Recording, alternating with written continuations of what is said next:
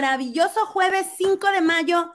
Festejamos la batalla de Puebla y lo aclaro porque luego por ahí en Estados Unidos festejan nuestra independencia y eso es muy curioso. Pero bueno, hay que mantener por ahí presentes esos eventos que nos llevaron a vivir la realidad que hoy tenemos y hoy vamos a hablar de un tema súper interesante que es esa nueva realidad a la que vamos, ¿verdad, mi querido Memo? Bienvenido, Memo Garza, que hoy vamos a hablar de metaverso. ¿Qué es eso? ¿Cómo estás, Bonnie? Muy bien, ¿y tú? Pues, Muy buen día. También bien, gracias. Feliz, feliz 5 de mayo, que más allá de que no es nuestra independencia, a mí me da gusto que en Estados Unidos celebren en los mexicanos un día al año, ¿no? Así es, que reconozcan al menos que pues somos parte de su historia y una parte bien importante. Sí, el, pues si te parece, avancemos porque hay mucho material. Entonces, vamos por lo primerito. Eh, voy a empezar por qué sí es y qué no es el metaverso. Creo que, creo que desde ahí puede ser un buen punto de partida. Comencemos con lo básico. Metaverso no lo inventó Mark Zuckerberg. Partamos de ahí, ¿no? Entonces, el, en julio del año pasado, Facebook anuncia en todos los medios un rebranding donde pues hoy por hoy se llama Meta. ¿No? Y cuando le preguntaron a Mark Zuckerberg por qué el cambio de marca, él hablaba de justo que él estaba viendo una evolución donde el principal elemento de negocios de los siguientes años para el grupo iba a ser el metaverso. Entonces, no solo se cambió de marca, ¿no? que hoy por hoy es Meta, sino que anunció también una inversión muy fuerte de 10 billones de dólares, algo que él llama Reality Labs.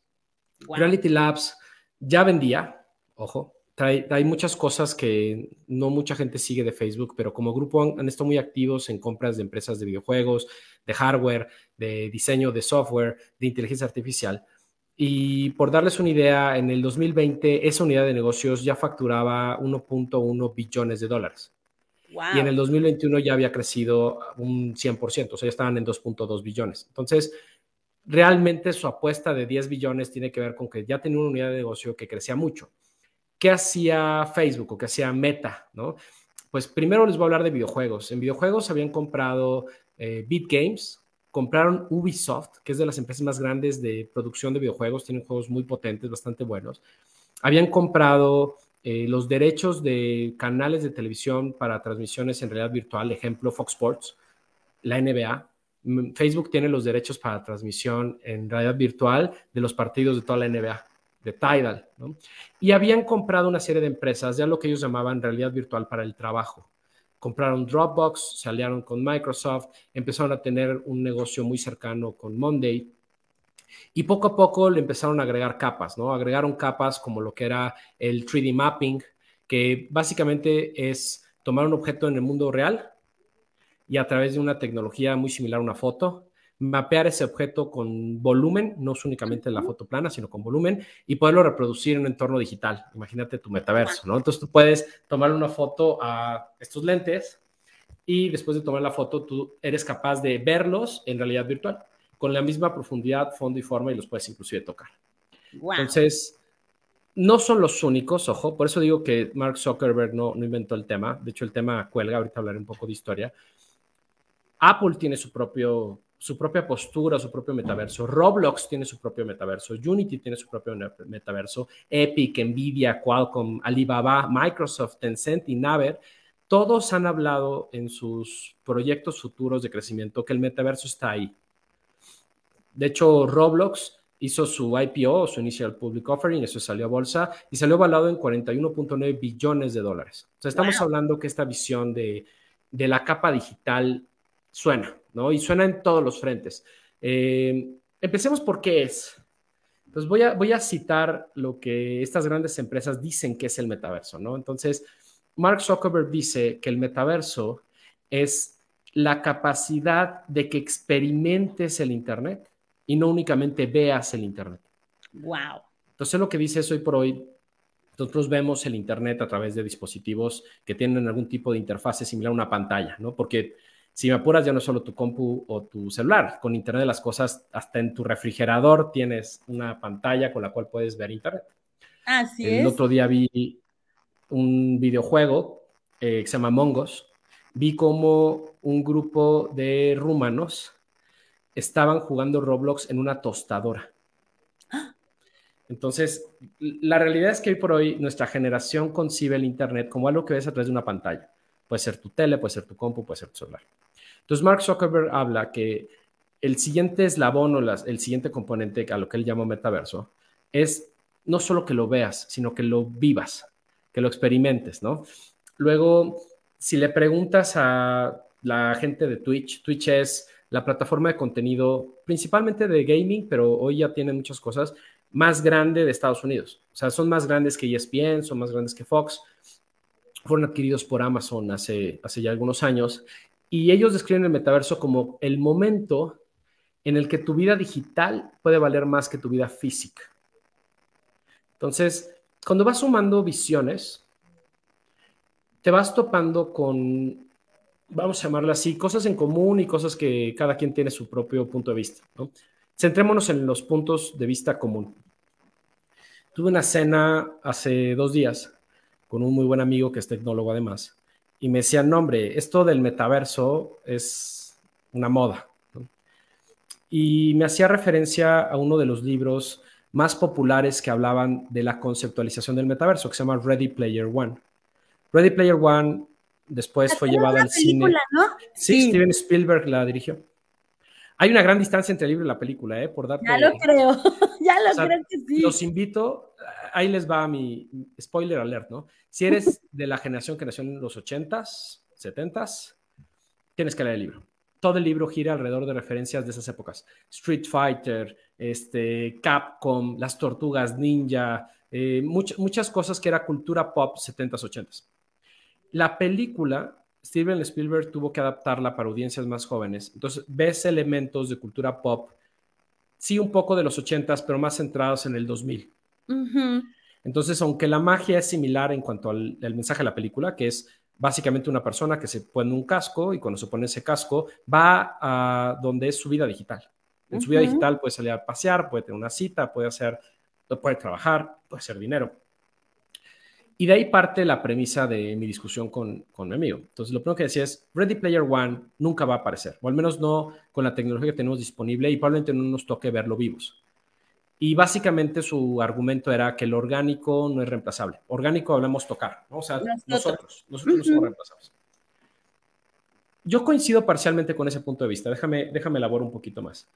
Si bien es cierto que nuestro cuerpo físico tiene necesidades, pues ejemplo, si yo me conectara todo el tiempo al Internet, pues, sigo necesitando comer. Y, comer en el mundo digital no me sirve.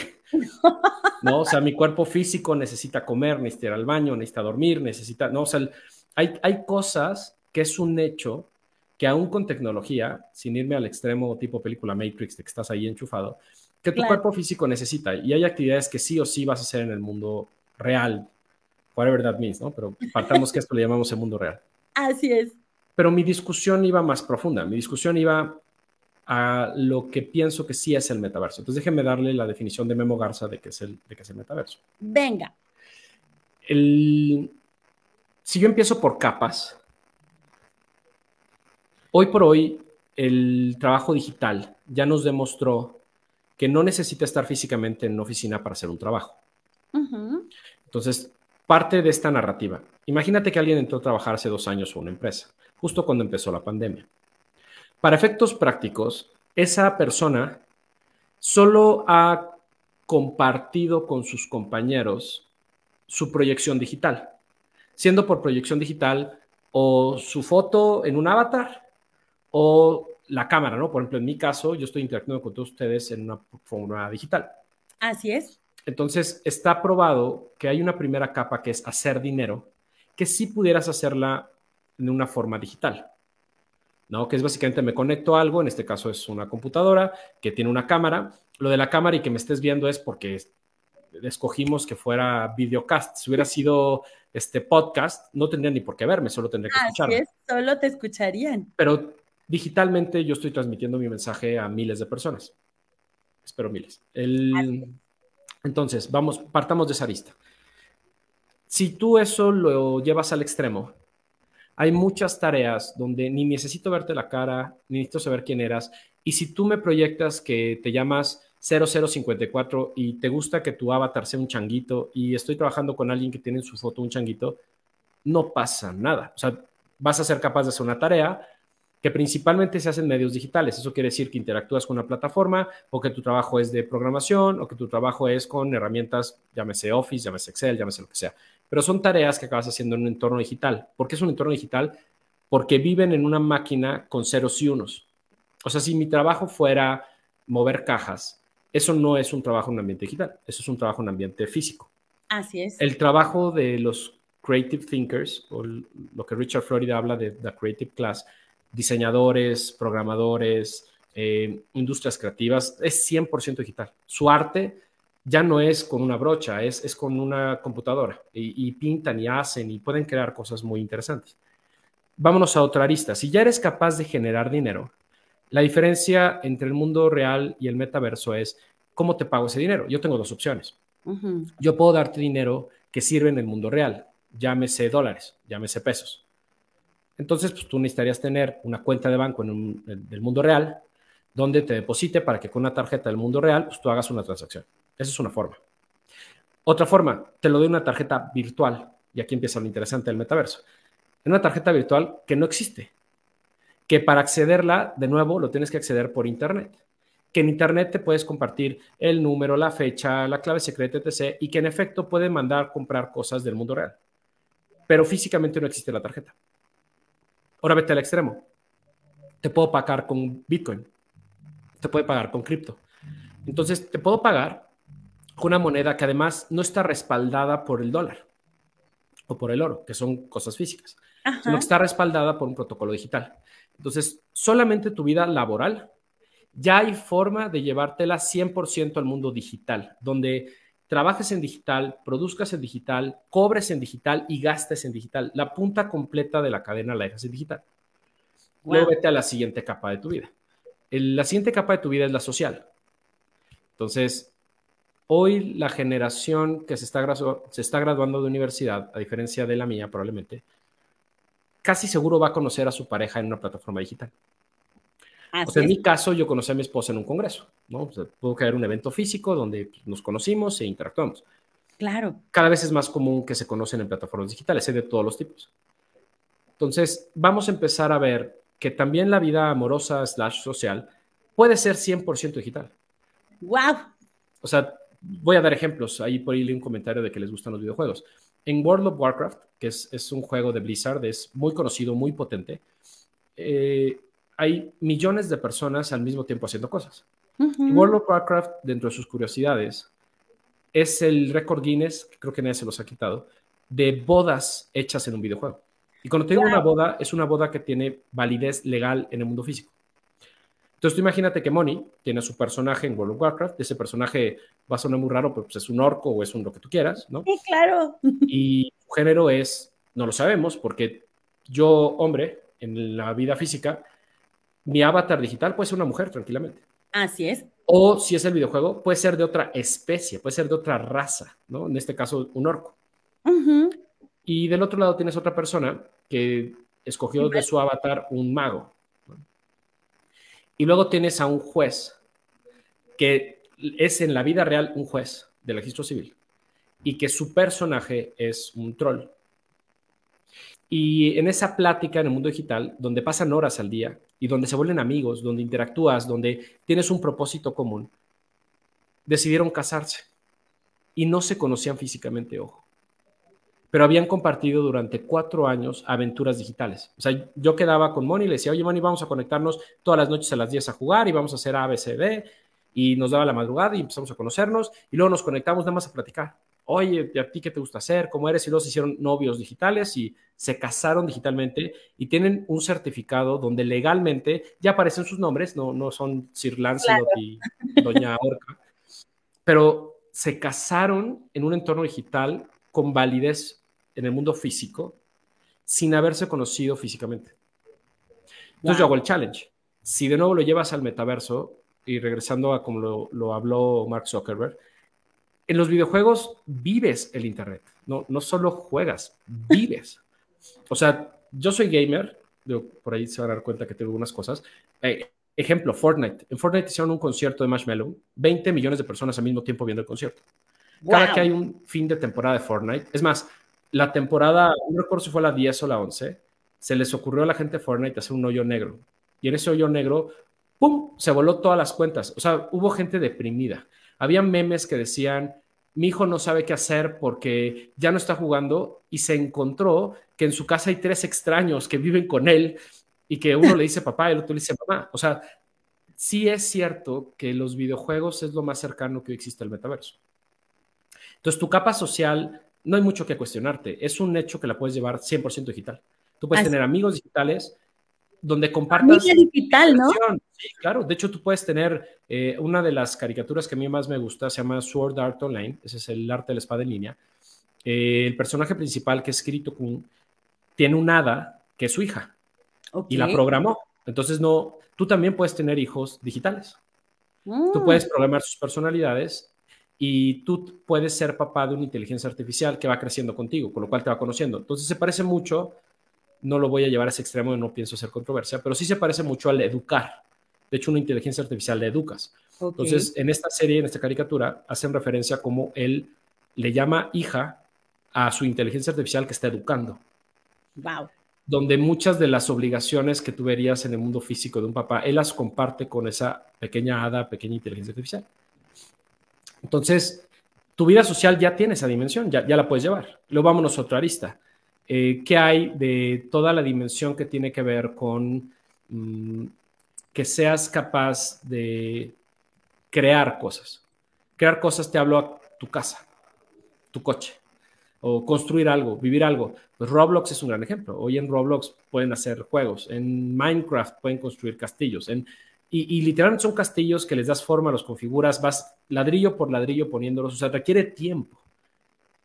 De hecho, en estos juegos es bastante común que la gente acaba vendiendo las cosas que hacen, porque en un videojuego que no es pay to win, eso quiere decir que no pagas para ganar, sino que el dinero se vuelve más un tema de decoraciones, ¿no? Yo pago por que mi personaje se viste de azul. Eso no es ninguna ventaja contra cualquier otro jugador.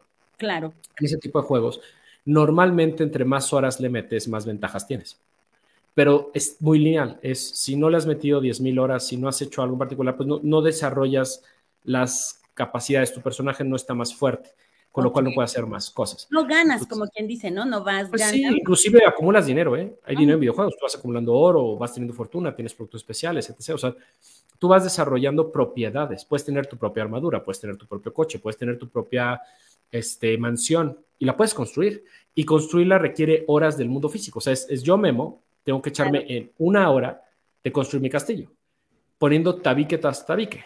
Para que tabique tras tabique vayamos creando una pared y puedo crear un tabique digital que tenga una forma, que tenga un patrón.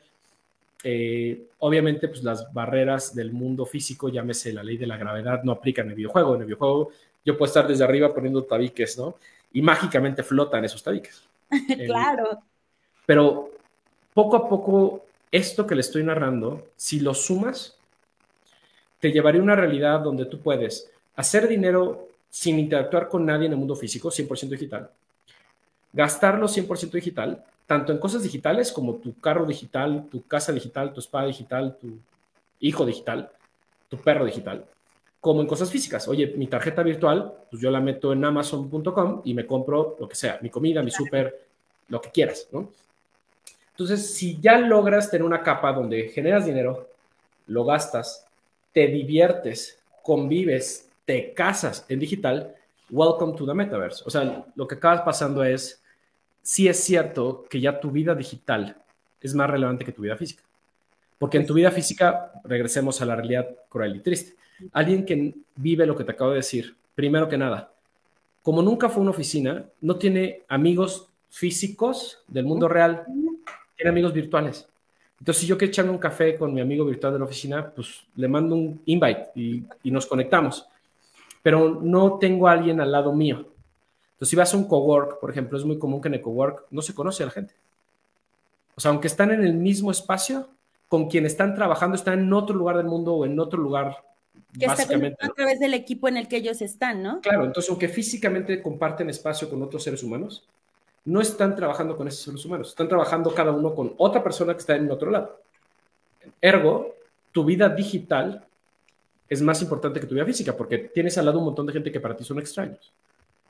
Y con quien tienes los lazos estrechos es con la gente que vives, juegas, trabajas, haces en digital. Entonces, eh, déjenme proyectarles un par de cosas que con esto quiero rematar. Hay una compañía que yo respeto mucho, se llama CV Insights. Ellos se encargan de hacer estudios de casi cualquier cosa y son de lo mejor que conozco en estudios. Entonces voy a empezar mostrándoles cuatro hojas que me gustan mucho. Entonces voy a empezar con esto. Primero que nada, CV Insights habla de las empresas que están construyendo el metaverso y las mete en seis categorías. Dice, mira, voy a ponerlo vista a pantalla completa, discúlpenme. Dice, mira, hay unas empresas que están construyendo la infraestructura, los fierros. ¿Qué son los fierros? Pues, por ejemplo, todo esto que te estoy diciendo solo es posible si hay buen internet, si te puedes conectar, porque si no, pues esto no sería posible, ¿no? Así es. Entonces hay un montón de empresas, Qualcomm, ATT con el 5G, Amazon Web Services con la nube, ¿no? Donde guarda toda esta información. Entonces hay un montón de empresas que están trabajando en donde vive el metaverso, que de nuevo son servidores físicos, pero, pero viven, o sea, hay, empresas construyendo los fierros. Luego hay otras empresas construyendo los accesos. Y aquí entran cosas muy relevantes, porque, ejemplo, biometría.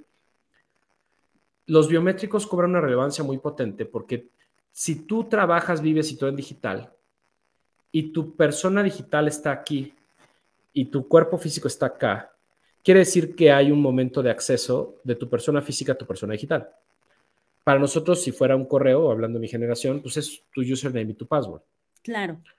Los niveles de seguridad de esto necesitan ser muchos más altos, porque tú imagínate que todo tu dinero, todas tus propiedades, toda tu vida están en digital y alguien hackea tu username y tu password y te saca. O sea, ya ya no tienes acceso, te, secuestraron tu vida. Te secuestran, literal. Pero te secuestran tu vida digital. Es más, hoy nuestro marco legal no hay un delito que se llame secuestro de persona digital. Vida digital. O suplementación de identidad digital, ¿no? No existe. Todo el marco legal parte de la persona física, ¿no? O sea, eh, que te roben la identidad es alguien tomó tu IFE y dice que se llama igual que tú y fue a sacar líneas de crédito. No es alguien se metió a Roblox y se robó tu cuenta. Y además, Aunque Roblox tengas millones de dólares. a tu casa virtual con tu esposa virtual, ¿no? Dijiste un ejemplo que sí, sí es preocupante, pero entonces aquí entras a biométricos. Entonces, hay empresas que están construyendo, ejemplo, reconocimiento facial, que solo puedes acceder a tu vida digital si coinciden tus iris, si coincide tu huella digital, si coincide tu rostro. O sea, es, es bastante interesante. Luego, están las herramientas de virtualización. Te dije un ejemplo. Oye, yo necesito tener algo y no lo quiero construir ladrillo por ladrillo. Entonces debo ser capaz de mapear el Guggenheim, darle enter y que me aparezca el Guggenheim en mi mundo digital, porque yo me quiero llevar el Guggenheim al mundo digital. Me quiero llevar las siete maravillas al mundo digital. Entonces hay herramientas que sirven para virtualización. Entonces por eso hay tigres en el mundo digital o hay árboles en el mundo digital, porque alguien los virtualizó. Luego están los mundos virtuales per se, Roblox es el mejor ejemplo que, les puedo decir, o Minecraft. Luego viene la economía, ¿no? Como te decía, pues tiene su propia moneda. Tengo que ser capaz de pasar del mundo A al mundo B. Y luego vienen las experiencias, ¿no? Pues hay de videojuegos, conciertos. Por ejemplo, en la pandemia, aquí en México lo hicimos un poco en forma pobre, pero hubo varios intentos de llevarte conciertos en forma virtual. ¿Por qué digo que es forma pobre? A los que lo consumimos, en mi caso, yo siempre le doy la oportunidad a cosas nuevas. El, no encontré la diferencia entre ver un concierto digital en mi computadora o en YouTube buscar un concierto ya hecho del artista y darle play. Porque aunque yo sabía que era en vivo, no había nada en la experiencia que me hiciera sentir que era en vivo. Entonces, si yo comparaba ver un video del concierto en Wimbledon del artista a ver el concierto que me están vendiendo ahorita, es idéntico. Estoy viendo una pantalla, un performance grabado en vivo que lo puedo consumir on demand, que como yo no puedo interactuar, como yo no siento que estoy ahí, y la música curiosamente es de las cosas que se sienten. Entonces, ¿qué nos faltó? Pues en primera persona te diría, mi casa nunca estuvo equipada para conciertos en vivo. Creo que algo que te da la música en un concierto sí es el sentir la música. Piensa que también son las bocinas, cómo está un estadio. te rebota el audio, o sea, cómo sientes la música es bien distinto a lo que escuchas en una computadora. Claro. Pero bueno, se nos acaba el tiempo y quiero dejarlo con, con otros ejemplos. Entonces, piensen que el metaverso son todos estos lugares. Es quien lo, está, quien lo va a guardar, cómo vas a entrar, el dinero, las experiencias. Y esto le faltó una arista que es cómo aprendes. ¿Será posible que aprendas en línea?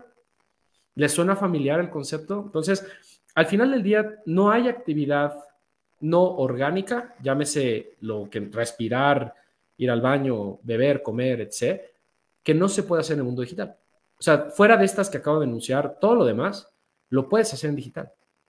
Puedes conducir en digital. Es más, eh, las Olimpiadas que vienen de París van a entrar a los eSports. El deporte que probablemente entre es ciclismo digital. Eso es, pon una bicicleta estacionaria y pon una pantalla y te van poniendo el camino y te van cambiando la tensión en la cadena en función de lo que dice la pantalla que está el camino. Wow. Y las carreras es quien va más rápido en su pantalla de una serie de bicicletas estacionarias. Eso es un deporte. Y va a ir a Olimpiadas. O sea, ya lo puedes hacer en digital, ese, deporte ya es digital. Wow. Entonces, bueno, ejemplos de cosas padres. Haptex. Haptex está haciendo un guante para que tú toques el Internet. ¿Eso qué significa? Significa tú estás viendo en Internet como quieras, en un casco, con unos lentes con realidad aumentada, realidad virtual, lo que sea. Lo que te dan estos guantes es cuando tú estás viendo un objeto digital e interactúas con él, el guante de regreso le da a tu cuerpo físico, en este caso tu mano, el contrapeso para que tú sientas que estás tomando el objeto. Como estímulo para que tú percibas igual que lo harías físicamente. Es, más presión que estímulos, porque estímulos a lo mejor sería, te doy un toque, ¿no? Te hago corriente. Aquí yo hablo de, esto es un vaso, ¿no? Cuando yo toco el vaso, lo que sienten mis dedos es la presión, es, es Newton. es la fuerza que yo imprimo en agarrar el vaso, el vaso le da directamente proporcional de regreso a mis dedos. Entonces, eso es el agarre.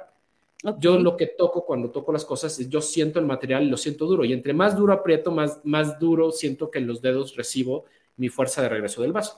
Hasta que el material no aguanta y se rompe, ¿no? Pero el guante lo que hace es eso. Yo voy a agarrar una manzana, la toco digitalmente y el guante me regresa en función de qué tan fuerte estoy apretando los dedos, el mismo esfuerzo. Entonces yo toco la manzana. O sea, tocar un vaso y tocar la manzana en el mundo digital ya es lo mismo. Entonces mi cuerpo ya no sabe la diferencia. Luego, otra empresa bien interesante en metaverso es Base Hologram. Ellos los que hacen es hacer mucho mejor la experiencia de los conciertos digitales. O sea, imagínate que aquí me pasan el holograma de Whitney Houston para que yo pueda ver un performance de Whitney Houston cuando estaba viva. Y la ve aquí, ¿no? O sea, y, puedo, Elvis, o sea, puedo, si hay grabaciones, yo puedo hacer un holograma, juntar el track y la experiencia de ver un holograma 3D aquí enfrente es muy distinta a ver mi pantalla, algo que podría ser, pues lo que mi cerebro entiende es un video de YouTube. Claro. Que no siento la diferencia entre un concierto o un video de YouTube. Eh, Unity pues, está haciendo ya esa, esa imagen, la, se la pueden haber topado en la película Inception con Leonardo DiCaprio, pero literalmente los mismos juegos de Unity ya tienen suficiente contenido creado para crear ese mundo del metaverso. O sea, si lo piensas, en los videojuegos ya se han digitalizado casi cualquier cosa. Hay tanques, hay edificios, hay, o sea, es más, hay cosas que no existen en la vida real. Si todos esos elementos los metes en el metaverso, tú serías capaz de tocar una nave alienígena que alguien dibujó en un videojuego y la tocarías, ¿no? Star Wars, imagínate que tú pudieras vivir en el mundo de Star Wars. Yo soy fan, ¿no? Ayer fue 4 de mayo, entonces May the Fourth be with you, es, el día, es el día mundial de Star Wars. El, con estos sensores, con los hologramas, el guante, unos buenos lentes de realidad aumentada o de realidad virtual, tú serías capaz de interactuar con el mundo de Star Wars. Entonces ya no tienes que ir a Disney necesariamente. Que Disney ayuda un montón, porque cuando vas, pues ves el setup, ¿no? Ves la nave, ves, ves Stormtroopers, ¿no? Y como esas hay varias. O sea, por ejemplo, ellos lo que hacen es mapean tus, son sensores de todo el cuerpo para llevar tu cuerpo al Internet. O sea, hoy por hoy nuestra voz está en Internet, lo de la cámara está en Internet, pero tu cuerpo no necesariamente. Entonces, si yo te pongo un avatar y yo pongo sensores en tu cuerpo y el avatar se mueve como tú, podría invitarte a bailar. Wow. Y estarías bailando conmigo en un mundo digital, porque yo haría los movimientos que que estoy realmente haciendo con mi cuerpo físico, pero serían representados en el cuerpo digital. Y si tú no sigues mis pasos, se vería la desconexión. Entonces tendríamos que aprender a bailar digitalmente. Y digitalmente, de mí te acuerdas, va a ser una de las cosas muy, muy comunes en los siguientes 10 años. Ya lo creo que sí. Y termino con lo que hoy ya estamos viviendo, ¿no? O sea, datos relevantes que son para impresionarse. El año pasado, la industria de los tenis, ¿no? Una industria muy, muy conocida, cayó 18%. Solo hubo dos categorías de tenis que crecieron. Categoría número uno, los tenis de diseñador. Eso es, eh, te compras unos tenis y alguien a mano los pinta, ¿no? Puede ser un artista. Esos tenis, ese, ese tipo de tenis subió. Hoy ya Gucci tiene ese tipo de tenis, Fendi tiene ese tipo de tenis, Louis Vuitton tiene ese tipo de tenis. O sea, la, la, alta gama de colección de diseño, la moda, ya se metió a los tenis, ¿no? Esa categoría subió. Y la segunda, Nike compró una empresa que hace tenis digitales. Los tenis digitales el año pasado fueron la categoría que más creció en tenis y creció una burrada. O sea, ¿qué rayos es un tenis digital? Ahí te va. Cuando usamos un filtro de Instagram, pues tú te tomas una foto y te pueden salir unos, unos orejitas, un tal, ¿cierto? Sí. Si yo compro mis tenis digitales, imagínate que ahora en Instagram, cada que en la foto salgan mis pies, yo puedo activar mis tenis digitales, que solo yo tengo, y lo que aparecería en mis pies es la imagen montada de los tenis que compré. ¡Sas! Entonces, para efectos de la foto, lo que yo te estoy compartiendo soy yo con mis nuevos tenis digitales. Y te los puedo compartir en fotos de Instagram, te los puedo compartir en mi avatar. Y como yo los compré, solo yo los tengo. Claro. Entonces soy dueño de la propiedad intelectual. Entonces ahí entran muchas cosas. Conecto con la charla pasada de NFTs. O sea, es bastante interesante lo que el mundo nos depara por terminar y, darle cierre a este espacio, no hay forma de que el metaverso sea una moda.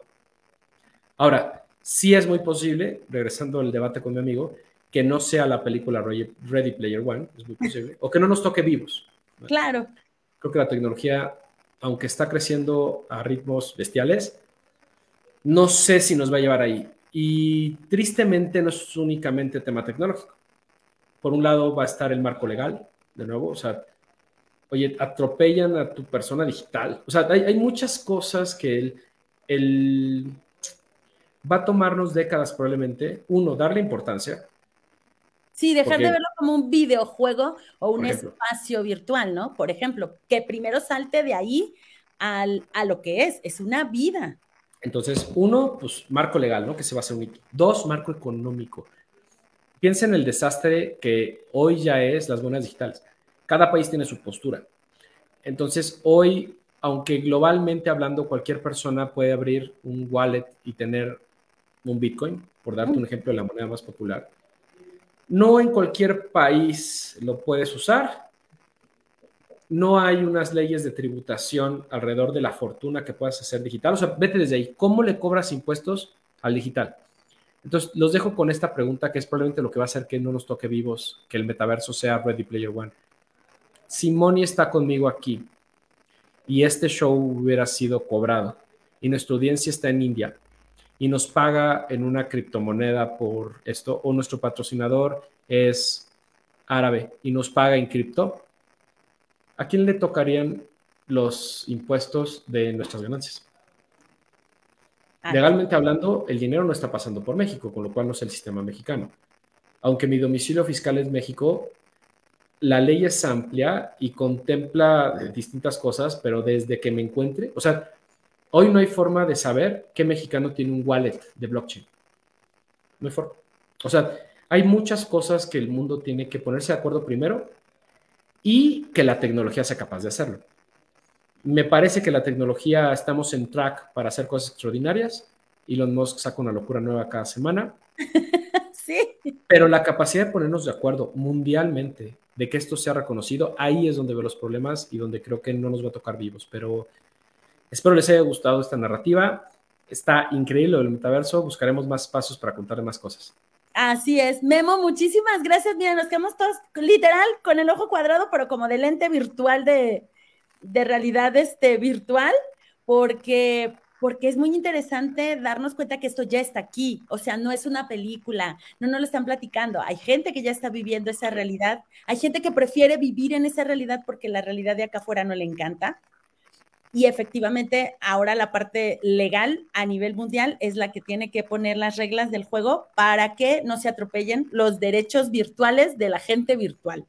Y si les interesa saber más del tema, dos libros, uno, sí lean Ready Player One, se van a divertir, les va a encantar. Y dos, Reality is Broken, de Jenny McCallaghan. Les va a gustar mucho el concepto y toca principios de lo que es el metaverso o de por qué los videojuegos son un mejor lugar para que las personas sean felices que la vida real. O sea, es, es muy interesante el tema. Wow. Pues muchísimas gracias, como siempre, Memo, un tema súper interesante. Estoy completamente segura que esto va a llegar a muchas, muchas, muchas este, realidades virtuales y no tan virtuales para que se vayan alimentando de esta información valiosa. Y pues te agradezco, como siempre, tu participación maravillosa aquí con nosotros en Moni Ortega al aire. Recuerden seguir a Memo en sus redes sociales, em, por ahí aparecen. Él está como Guillermo Garza, guion bajo en Twitter y en LinkedIn también lo encuentran como Guillermo Garza, siempre publicando cosas muy interesantes. Por ahí publicaste la invitación. No me acuerdo si ya pasó, Memo, apenas va a ser de un evento de tecnología. Sí, si se quieren dar la vuelta, 14 de mayo vamos a estar en el Impact Hub. Vamos a estar hablando de transformación digital, es sin costo, los invito a ir. Está en Álvaro Obregón, el lugar está muy céntrico. Eh, y gracias a Azul por todos sus comentarios. Sí, Avatar, la película, es mucho, es, un, es otro ejemplo de, cómo visualizamos el metaverso. Y a todos los que puedan, dense la vuelta, va a estar increíble. De 8 y media de la mañana a 1 de la tarde vamos a estar. Charlas padre, va a haber oportunidades de que se inscriban a entrenamientos. Vamos a ayudarles a encontrar el trabajo de sus sueños en transformación digital. Excelente, pues muchísimas gracias Memo y pues de nuestra parte esto es todo por el día de hoy. Recuerden que tenemos una cita el día de mañana a las 11 a.m. Hasta la próxima. Hasta la próxima.